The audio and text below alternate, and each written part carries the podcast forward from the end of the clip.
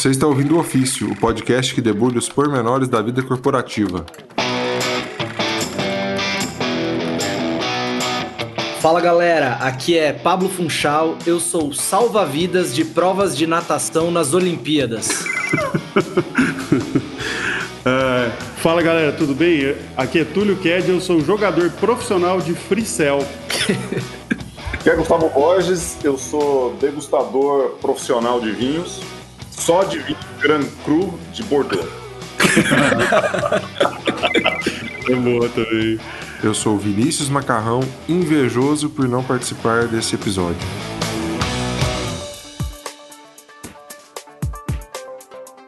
Ah, é muito legal, cara. Gustavo, muito, muito obrigado pelo seu tempo, de estar tá participando aqui com a gente. A gente só ouve coisas muito boas de você de todos os lados aí. Todo mundo te conhece, sabe que é um cara nota mil aí. Estamos muito felizes de ter sua presença aqui, cara. Muito legal. Prazer aí, Pablo. Prazer, Túlio. vamos lá. Sempre, sempre um prazer falar aí com, com a turma aí dos, dos podcasts que são interessantes, que trazem conteúdo aí para a galera. Show de bola, valeu.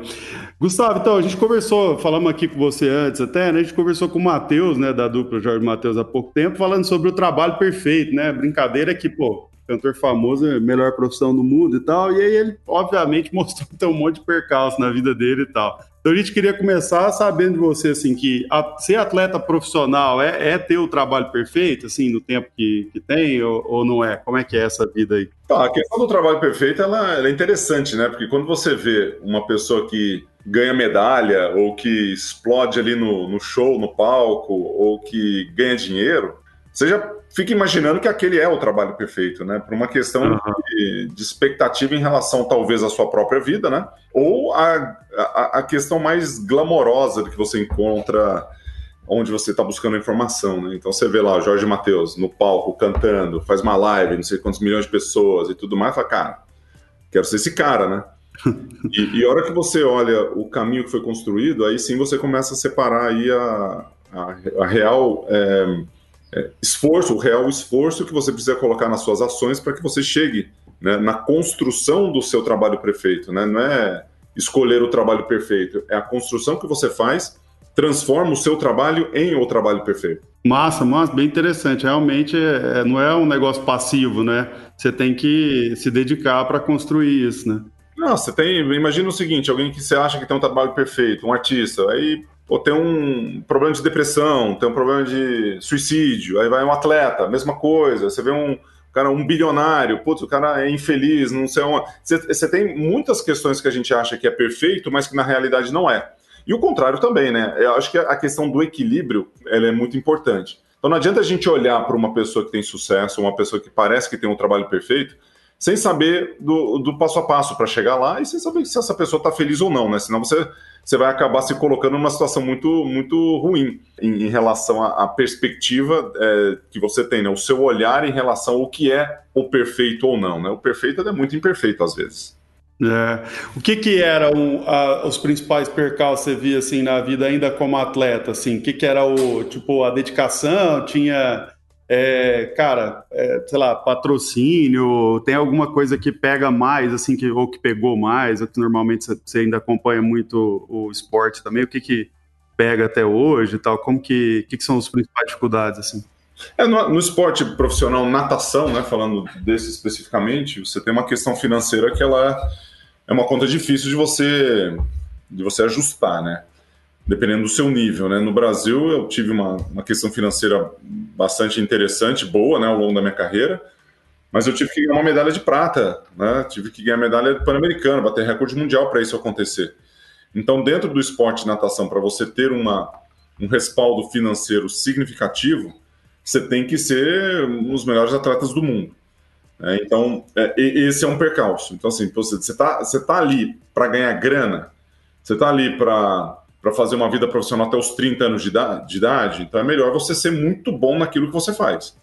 Muito bom mesmo, né? em nível, nível mundial. É, diferente de algumas outras profissões, se você estiver assim no nível Brasil, se você é um dos melhores do Brasil naquilo que você faz, pode não necessariamente ser um dos melhores do mundo, e você pode ter uma questão financeira muito grande. Então, acho que a primeira coisa é o alinhamento de expectativa e o tempo que você vai fazer aquela atividade é, de acordo com aquilo que você quer para sua vida. Porque às vezes a gente quer muito ser um atleta profissional, só que, cara, não estou disposto a pagar o preço, é, a rotina é dura, é, o financeiro ele não vem e você fica só empurrando com a, com a barriga, né? Eu achei isso interessante, porque é algo que eu nunca tinha parado para avaliar nessa ótica, que assim, você ter uma profissão mais comum, né, e você é, chegar num nível relativamente bom, assim, é, como você disse, se você já for numa profissão como um engenheiro, por exemplo, se for o melhor engenheiro do, do estado, isso já é algo, assim, absurdamente sensacional para retorno financeiro, sem sombra de dúvida, né? Estando dentro de uma grande construtora. Né? Agora, para você, como um esportista profissional, um nadador, isso está dentro ainda de um contexto de competições estaduais que nem tem um retorno financeiro, eu imagino, né? Você tem que dar um salto gigantesco para que isso represente algo financeiro de fato, né? A construção até lá é muito o extrato mínimo dos atletas que de fato podem ter algum retorno financeiro em alto nível durante muito tempo, né? Então isso deve ser muito, é um percalço ah, gigantesco, né? é, Pablo, se você pegar nesse, nesse ponto em relação à a, a, a, construção e a expectativa do atleta, principalmente do atleta profissional, né? Na hora que você fala atleta profissional, você já, você já é melhor do que a grande maioria, né? Você já está muito acima da média. É, só que em alguns em alguma eu sou muito contra a média, né? Em qualquer situação que a gente se encontra. Tem uma definição de alta performance que é que eu adoro, né, que é a principal que eu gosto, que é o sucesso além do padrão estabelecido, com consistência e a longo prazo. E o atleta de alto rendimento, ou as pessoas de alta performance, elas têm isso no seu DNA. É mais ou menos assim, você conversa com um estudante, ele fala, como é que você é nessa matéria? Ah, eu fico na média. E como se aquilo fosse o suficiente para você ter uma, uma performance adequada para sua vida, né? Porque quando você está na média, na média eu não teria ido para a Olimpíada, na média eu não teria ganho medalha, na média eu não estaria aqui nesse podcast. Né? Uhum, Se eu estivesse na média, eu não estaria aqui. E acho uhum. que essa que é a grande relação, né, de você, é, a, você se, se posicionar em relação daquilo que você quer fazer. E, e, você pode estar muito acima do padrão estabelecido, fazendo muitos trabalhos aí que são diferenciados. Cara, bem legal, muito legal mesmo, Sana. É, é um percalço gigantesco mesmo, né, cara? É, tem que doar a vida mesmo pro negócio e, e, e, ver se vai dar certo, né? Ô, Gustavo, uma coisa que eu tenho curiosidade, eu lembro de, de ter ouvido falar isso, acho que, acho que deve ter sido de você mesmo há muito tempo, né? Que na época que vocês treinavam, vocês treinavam 12 horas dentro da piscina e tal, era o normal ali de ficar nadando muitas, muitas horas, né?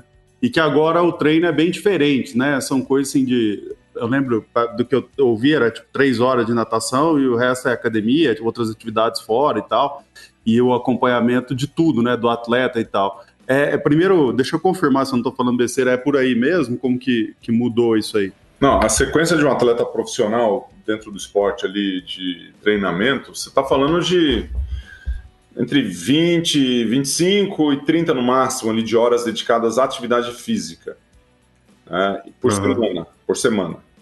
Então você pensa numa jornada normal de trabalho que seria de 44 horas, né? Então você está falando ali de um pouco menos do que isso de atividade física, de esforço físico para você chegar no teu, no teu resultado. Fora isso, você tem alimentação, que é, faz parte do treino, o descanso, que faz parte do treino, e aí a jornada ela fica tão intensa quanto a jornada de qualquer cidadão que trabalha, que se dedica aí, né, com 40, 50 uhum. horas por semana dentro do seu, do seu trabalho, ou às vezes até mais. No pós-atleta, não sei se foi isso que você estava colocando, né, a vida de pós-atleta, isso diminui drasticamente. A minha uhum. frequência de atividade física hoje, semanalmente, ele cai de 25, 30 horas, e ele cai para de 6 a 10, vai. Então, como eu jogo tênis, às vezes no tênis você tem ali três vezes por semana, você consegue jogar duas horas, só ele dá seis horas, né? Mais a musculação. Então, tem algumas atividades que você tem um fluxo um pouco diferente. Mas eu sou muito ativo ainda, continuo muito ativo dentro do esporte. Entendi, não, legal. Não, eu estava perguntando mais do, do lado do atleta olímpico mesmo, assim, da, da, da bateria de preparação para uma competição e tal, né? Ou a preparação normal que vocês tiveram ali antes de. É isso, é 25, 25 30 horas por semana de atividade. Loucura, legal. Mas isso mudou para hoje? Eu acho que o que o Túlio está tentando trazer é assim: a gente tem uma. É, pelo, pelo que a gente é, andou ouvindo, né? E aí é, é, bem palpite mesmo, por isso que a gente gostaria de confirmar com você que talvez há alguns anos atrás, principalmente na época que você competia, o, o, foco era mais em ficar dentro da piscina de fato, eram horas por dia de treinamento nadando, técnica, isso também já, já compatibilizava essa parte de musculação, e que hoje, aparentemente, as horas dentro da piscina de fato são menores, e essas outras horas para completar as 25, 30 de exercício físico é muito mais academia ou até mesmo nutrição. Como é que mudou essa, essa parte da performance é, entre horas de piscina e horas fora de quando você nadava para hoje, né? Tem, teve muita mudança? É, então, acho que nesse, quesito, é, em termos de horas, é, sim não. Acho que dependendo do, da idade do atleta e da prova que ele nade, ele tem uma habilidade diferente de gastar talvez menos tempo em água do que eu gastei, por exemplo, para nadar a mesma prova hoje em dia, né? É, mas é, em termos de volume de horas de treinamento, eu não estou nem entrando em, em, relação ainda em relação a quanto tempo dentro d'água ou fora d'água, né? Porque realmente para alguns atletas mudou bastante. Mas em termos de volume nadado, isso teve uma significativa mudança. Então, por exemplo, antes, acho que você mencionou, Pablo, o ficar em movimento era mais importante do que a qualidade do movimento que você estava fazendo. Uhum. Então, você entra lá, um treino de duas horas, eu nadava 7, 8 mil metros. Hoje, o mesmo atleta ele fica duas horas lá dentro para nadar cinco, para nadar quatro.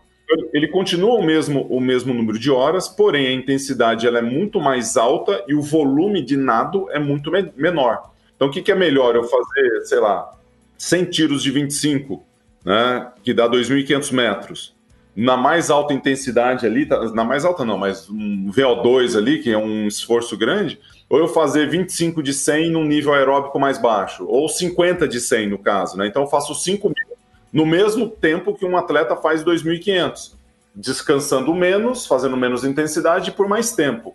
A gente fazia muito isso antes, e hoje em dia a turma não, não, não tem essa. E, e principalmente os velocistas, né, quem nada 50, 100, até os 200 um pouco, ah, o gasto de tempo na parte na preparação física mudou significativamente, né? Mas é, são ajustes do, das gerações e dos treinamentos. Legal, show de bola.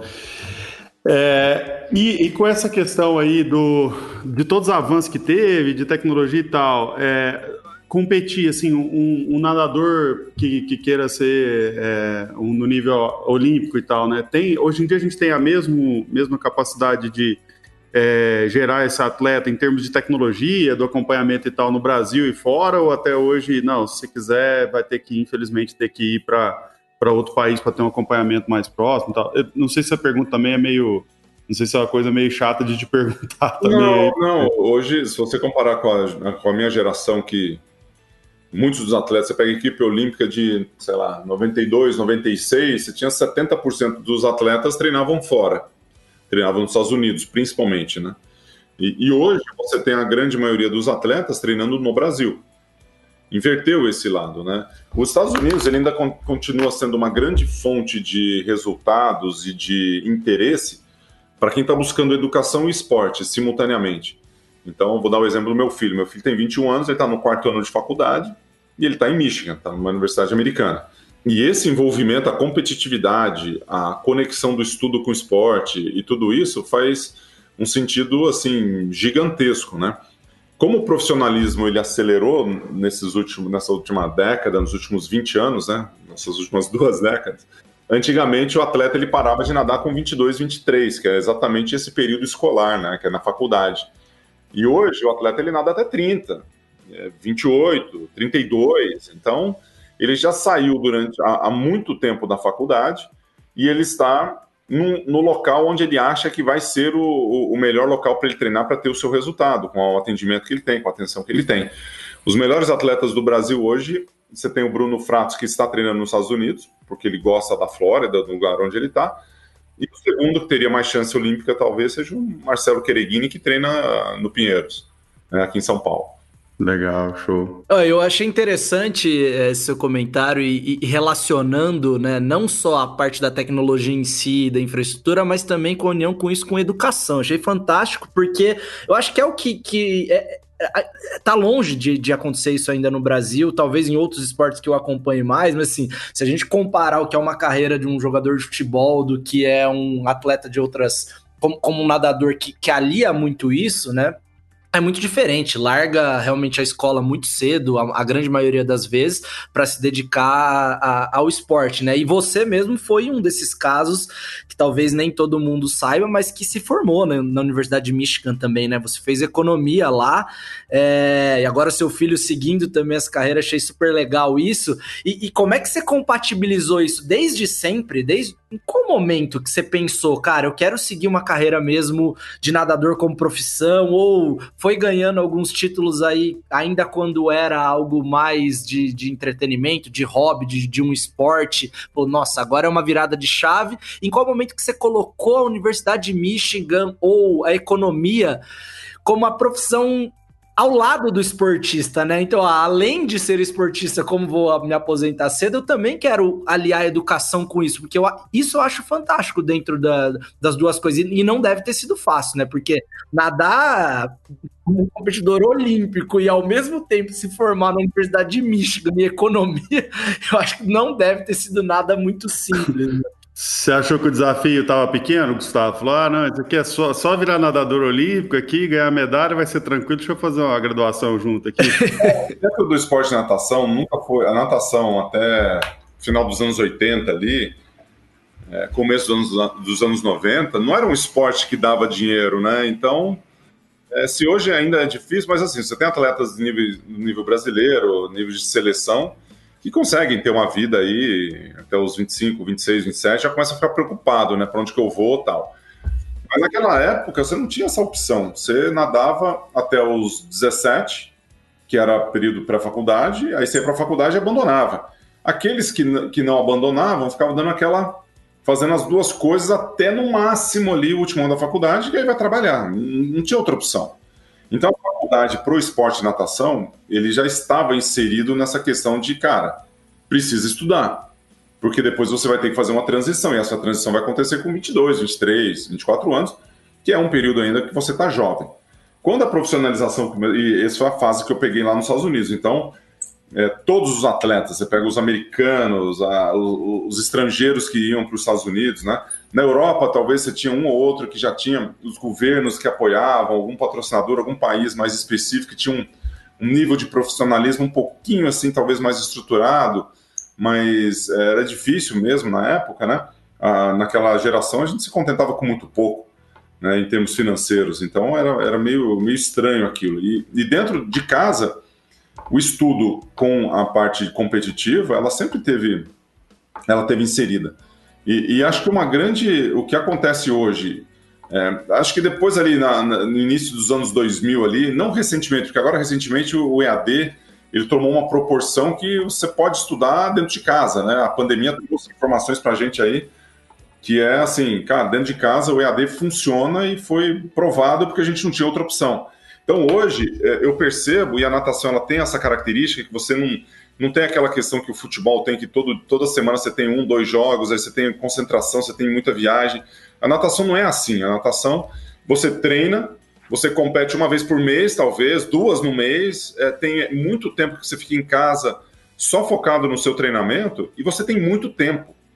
Então, o jovem hoje que ele está na natação, ou mesmo aquele que é profissional, ele tem que estar estudando, ele tem que estar lendo livro, ele tem que estar fazendo outras coisas e ficar longe do videogame, ficar longe de coisas que não vão adicionar muita coisa. A não ser que ele queira trabalhar com videogame, né? aí sim, fique no videogame, tem muita gente ganhando muito dinheiro com isso.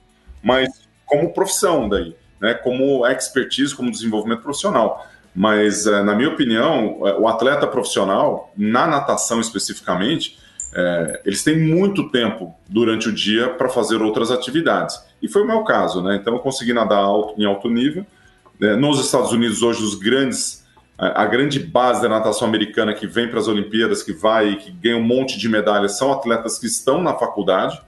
Então dá para conciliar assim, não é um bicho de sete cabeças. Só a gente botar a decisão. Agora, se for reclamar, não, eu quero dormir nesse horário, eu quero jogar videogame, tá? aí ferrou, né? Aí vai fazer isso.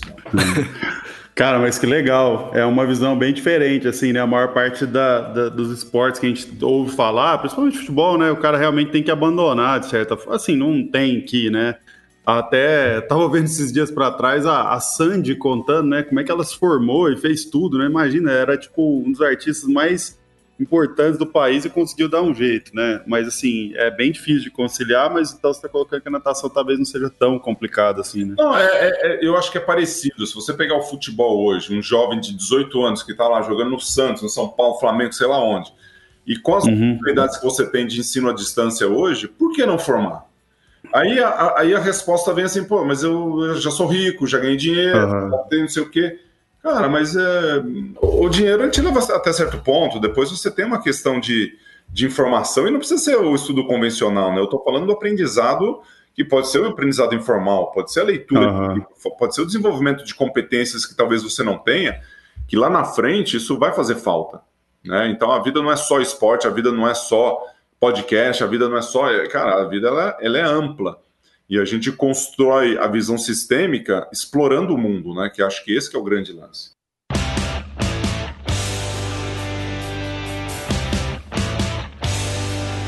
E, o Gustavo, e aí agora você tem esse outro lado, né? Agora como empreendedor, empresário, né? Um monte de coisa legal aí construindo aí, ajudando a construir um monte de coisa no Brasil e tudo, assim. É, você consegue comparar assim, puta, era muito mais legal nadar do que tudo isso aqui, é dor de cabeça demais, ter que lidar com, com imposto, que chato pra caramba, ou não, ou é, você está realizando outro sonho, é tão legal quanto, como que você, como que você vê isso assim? A cada etapa da vida você tem uma, um desafio diferente, você tem construções diferentes, né? A natação ela me trouxe muita coisa legal, muita, muita experiência, experiência essa que eu uso dentro da minha vida, com a minha família, com os meus filhos e e tudo mais. Mas cada jornada é uma jornada, né? O que eu, o que eu gosto muito, assim, acho que o atleta ele tem essa característica, é do desafio, né?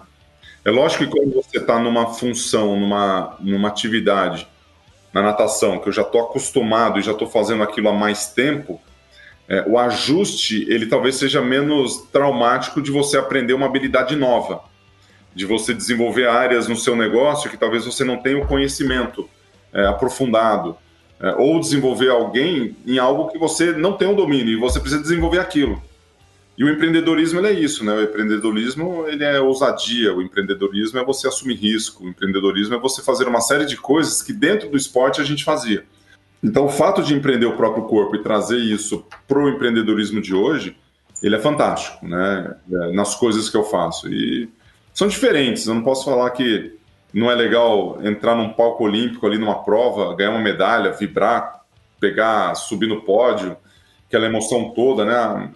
As pessoas, até hoje, eu ando aí pela rua, ando, vou num restaurante e tal, vem alguém e fala, pô, Gustavo, apresenta uma filha de 5 anos de idade, nem sabe que porcaria que foi Gustavo que fez. Na melhor das hipóteses, sabe que eu tenho uma escolinha de natação com meu nome lá, aquela nata. Né? Isso ajuda na, na, divulgação. Mas é muito engraçado, porque quando você chega uma criança, você tem alguém que está falando, olha, esse cara aqui é bom.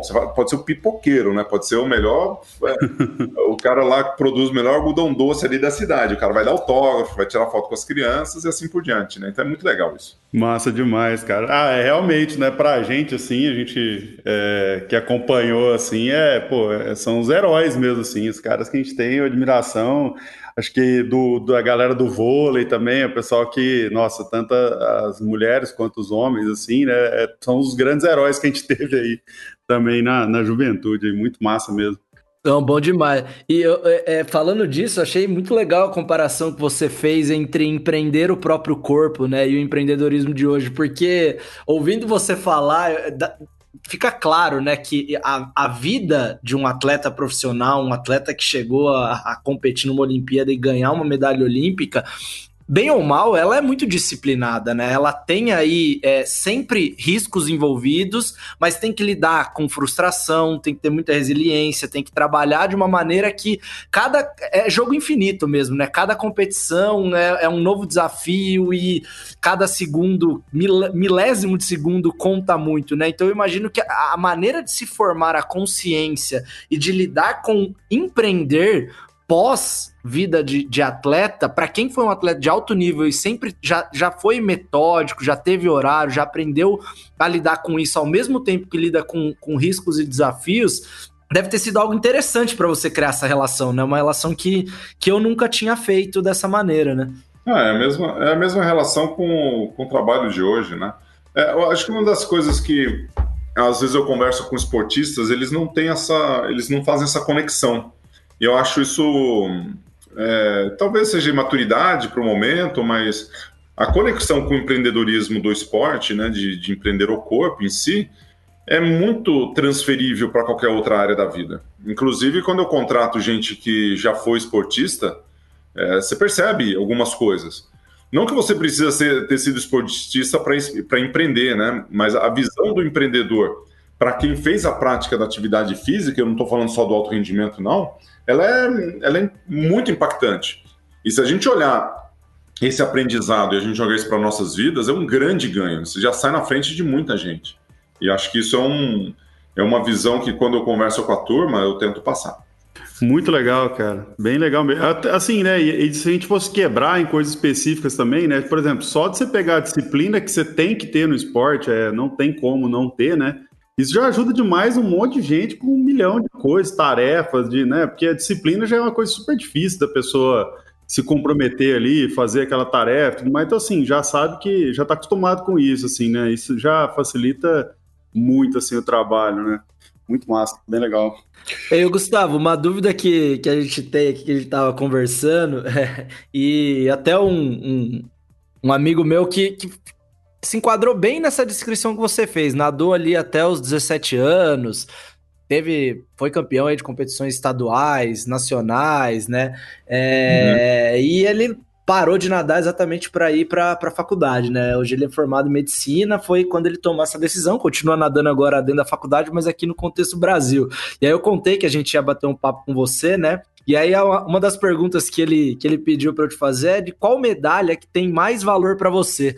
Porque ele me disse que, assim, pode até parecer óbvio, né, que seja a medalha olímpica, a prata olímpica, a primeira ou a segunda, mas que às vezes tem alguma que, que mais marcou por um contexto do, do, do momento, por a, pela época de vida, por algum desafio que você estava passando. Então, qual medalha que, que, é, que tem mais valor para você e, e por que dentro daquele contexto? Né? É de fato a medalha olímpica? É, a medalha olímpica, ela, a de 92, é a medalha mais importante da minha carreira. Aí eu nem falo dela, porque como ela é ao concurso, ela está acima de todas as outras e por uma larga vantagem, né? Por todo o contexto da, de o placar não funcionou e primeira Olimpíada e a emoção e, e tudo mais, né? Uma história que está muito enraizada dentro de mim. Uhum. É, eu, eu, eu, falo, como eu falo muito dela, eu até eu, eu, nem levo ela em consideração como sendo a primeira, porque sabe aquela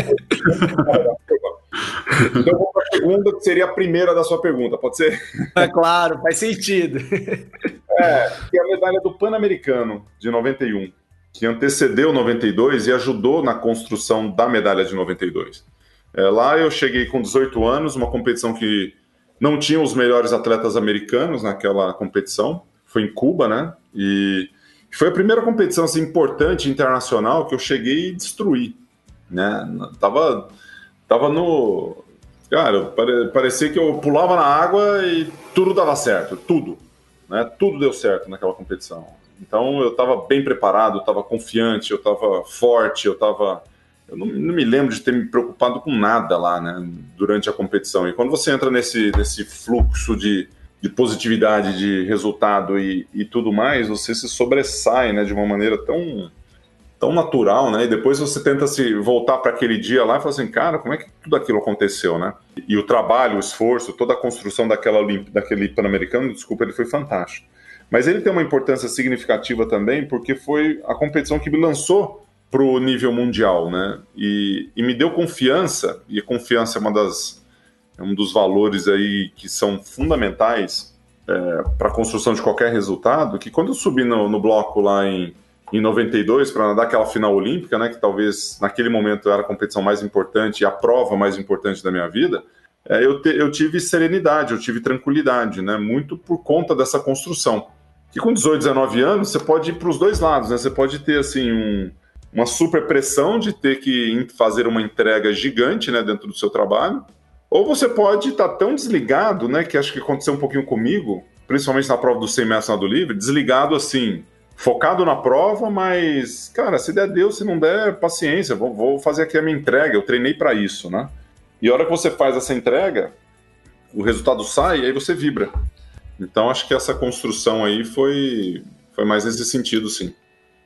Cara, eu sempre fico pensando que a parte, é, assim, né, quando você fica viajando assim, falando, ah, será que vai, daria para ser esportista e tal, o negócio que eu sempre fico pensando ali, aquela andada até você saltar ali, começar a prova, porque Uhum. E, e, o pior de tudo é que na natação e no atletismo, assim, cara, é, é tão rápido, né? Que não, não tem, assim, não dá para sentir medo, não dá para nada, né? Você tem que estar tá mil por cento ali, né? Naquele segundo específico. Até, até dá para sentir medo, mas os caras que sentem medo naquele momento, é, o medo faz parte do jogo, a gente sabe disso. Uhum. Agora, se você, naquela andada, você tá com medo, se quando você chega em cima do bloco, você tá com medo, é, é aquele negócio, eu nunca vi ninguém ganhar de véspera, nunca.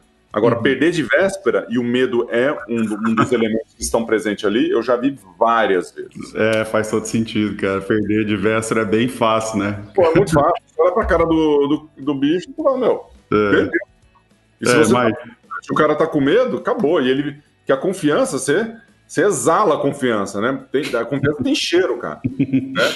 E o outro, o outro cara, que se você não tem um cheiro maior do, da tua confiança em relação ao outro, aquilo impregna em você e fala assim, aí o medo bate. Cara, ele tá muito confiante, o que será que tá acontecendo? Receio, fica com medo, aí já era. Que legal, cara. Muito massa, muito massa. É, isso é o negócio que eu mais admiro nos atletas, cara. Disparado, assim, saber esse sangue frio de conseguir encarar ali, de estar 100% e tal. E, assim, eu acho que, por exemplo, sei lá, o futebol te dá oportunidades ali, né? Você errar alguma coisa, dá tempo de voltar, até vôlei, etc. Lógico, né? Abala a confiança e tudo mais, mas é um jogo com mais tempo, mais construído e tal. Agora, é, atletismo, natação, até tipo outros, né? Boxe. Boxe é um, um segundo de desatenção, acabou a luta, né? Então, é, literalmente também é bem complicado ficar o tempo todo ali, né? Totalmente ligado. Fala aí, Pablo. Eu queria, queria fazer uma pergunta, essa é mais pessoal mesmo, Gustavo. Acho que é um momento mais propício assim da minha vida para fazer essa pergunta que é, que é interessante, porque eu sempre fui um nadador muito frustrado, né? Na infância, cara, eu da aula de natação, que você vai lá aprender a nadar, mesmo até um pouco mais velho, eu era aquele que ia para a piscina grande e o professor já mandava voltar para a piscina pequena, ficar com a pranchinha batendo perna na borda, né? Porque eu praticamente afundava quando eu ia para a piscina grande. Né? Era difícil, cara. Eu sempre sofri muito. E a teoria que eu ouvia de muita gente, inclusive do professor de natação, e eu já ouvi ele dando bronca nos, nos, nos atletas, assim, que realmente gostariam de nadar, né? Que estavam nadando mesmo para competição, é uma relação com, com, com, com, o estilo de corpo, com, com a o tipo de esporte que você pratica, que é um conflito com o futebol, por exemplo, né? Então eu sempre gostei mais de jogar futebol, né? Sempre muito amador, completamente, nada além do que bater uma bola de fim de, de fim de semana, mas é, sempre ouvi que jogar futebol você fica com a perna um pouco mais pesada e que não é bom para natação, né? Então era isso que prejudicava a minha natação, né? Então eu sempre usei uhum. isso como uma boa desculpa para falar por que, que eu afundava quando eu pulava na piscina. Você tinha quantos anos, Paulo? Pablo nessa? Ah, lá para uns 12 anos, 11 ah. anos, por aí, é, para, sei lá, 13 anos nessa idade. Conversa para boi dormir isso aí, nada a ver. é óbvio. Acho que ele tava querendo te eh, jogar para fora da piscina ali. Ah, vai, vai jogar futebol, que lá pra aqui fica pesado. Pô, é a mesma perna ai, ai, eu sei. O que garante se a perna tá mais leve ou mais pesada é a flutuabilidade, não tem nada a ver com o jogo de futebol, não. Inclusive, é, se faz muita, muita musculação para a perna, né? Os atletas são muito fortes na parte inferior. Uhum. É desculpinha, cara. Não, nada a ver isso aí. É, Pablo. Ainda bem que eu abandonei mesmo, viu? Ah, inclusive, Pablo, nessa idade que você tá falando, 9, 10, 11, 12, né? Falando aqui com a audiência agora, a turma, agradecendo até a turma toda que está nos escutando até esse, esse ponto aqui. É, uma das, um dos grandes problemas que a gente tem para você ficar mais tempo dentro do esporte é você se tornar muito especialista naquele esporte muito cedo. Porque isso te traz algum, alguns problemas. Pode ser, por repetição, um problema mais específico ali, né? É, você pode ficar é, mentalmente esgotado por fazer uma atividade durante muito tempo e muito cedo. E outra coisa é que você não explorou todo o seu potencial em outras atividades. Né? Então, a, o desenvolvimento da, da, coordenação fina, o desenvolvimento de habilidades, assim, você jogar bola e nadar, pô, tá, é, são do, dois esportes completamente diferentes que eles contribuem para um olhar ali diferente na hora de você fazer uma prática. Na minha infância, até os 14 anos, até, ah, desculpa, 14 eu fazia basquete, é, natação e vôlei, né? Com, 15, com 14 eu abandonei o vôlei. Mas eu fiz é, vôlei, basquete, fiz natação, fiz tênis, hipismo, eu fiz hipismo, cara. Imagina um cavalo comigo em cima, não ia dar certo. e, e essa, essa variedade de esportes numa, numa faixa etária mais jovem, ela é muito importante. Né? Então, você pode não ter uma habilidade assim para flutuar ou ter algumas deficiências que poderiam ser corrigidas aí com treino e tudo mais. E claro, é, cada esporte é um esporte, né? Você precisa de tempo para que ele possa acontecer. Se você assistisse meu filho nadar com 10 anos de idade, você falava o seguinte: olha, não tem como, esse cara não é coordenado, vai fazer outra coisa. como assim? Vai fazer outra coisa? É, vai fazer, não é coordenado, mas é, é muito cedo para falar uma coisa dessa. Né? E aí, qual que, é, qual que é a diferença? O fato de você não estar na piscina é, grande e ir para pequena pode até ser uma estratégia para você evoluir, mas não para te desanimar em relação ao esporte que você faz. Né? Porque esse é o grande lance, né? Quando você está em desenvolvimento, seja no seu trabalho, no seu emprego, no esporte, na sua idade, né? na sua infância ou na vida adulta, cara, o desenvolvimento de longo prazo é o que traz o alto rendimento. Né? Então, é, não faz sentido assim colocar. Agora, a vontade ela tem que estar inserida ali. Se você já não gosta de uma atividade, você não gosta da, da função que você está é, exercendo, ou você muda seu olhar, ou você muda de profissão, muda de atividade, né? Que foi o que você fez. Você preferia jogar futebol, então beleza. Aí você já gosta de jogar futebol, e a hora que você vai nadar, o cara fala que você tem perna pesada e você vai ficar nadando com, com aí já começa a qualquer chance sua de continuar nadando. Ah, é. Ô, Pablo, cheguei à conclusão aqui, pelo que o Gustavo tá falando, que você devia ter apostado no hipismo, cara. Acho que tinha tudo a ver com você, cara. É, muito bom, cara. Também Pô, acho. Seria ótimo com o Pablo. Cara, e, olha, e é engraçado, o Túlio falou isso ao acaso, só pra me zoar mesmo, mas eu já pensei nisso na minha infância, cara. Quando eu era bem novo mesmo, meu pai quis me mandar, porque eu tenho um cara lá de Garça, chama Paulo, ele foi pista. Como é, não sei nem como que é a profissão aí, o cara que fazia é. hipismo. É, é, profissional e tal, e aí numa época na minha vida assim, meio indefinida ainda criança indo para jovem, eu falei, pai, eu quero passar as férias lá com o Paulo para, enfim, treinar para ver se eu se, se faz sentido aí para mim seguir alguma coisa nesse sentido, né? Porque eu sempre gostei muito de andar a cavalo, mas acabei num hino e então desisti antes de tentar. Mas foi algo já considerado, Túlio. Olha que legal. Andar a cavalo também, o problema é pular, né? O pular é legal. As três vezes que o cavalo já tinha pulado comigo, eu tinha caído dele, né? Então não era muita tendência disso acontecer também. Isso aí.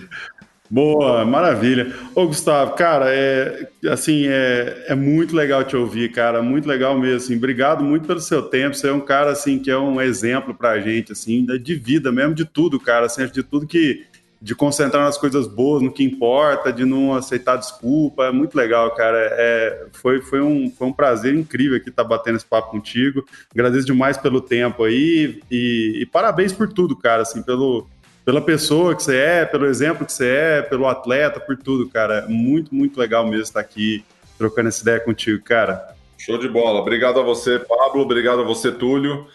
Muito bom estar com vocês aqui. Que bom que deu certo esse bate-papo aqui, viu? Sucesso para vocês aí. Valeu, cara. Muito bom. Obrigado, Gustavo. Foi uma honra recebê-lo e essa aula aí que você deu que vai muito além aí de, de um nadador, né? Agora seguindo esse caminho de empreendedorismo. Boas lições para a gente também e para os ouvintes. Show de bola. Um abraço. Um abração, gente. Tchau, tchau. Valeu.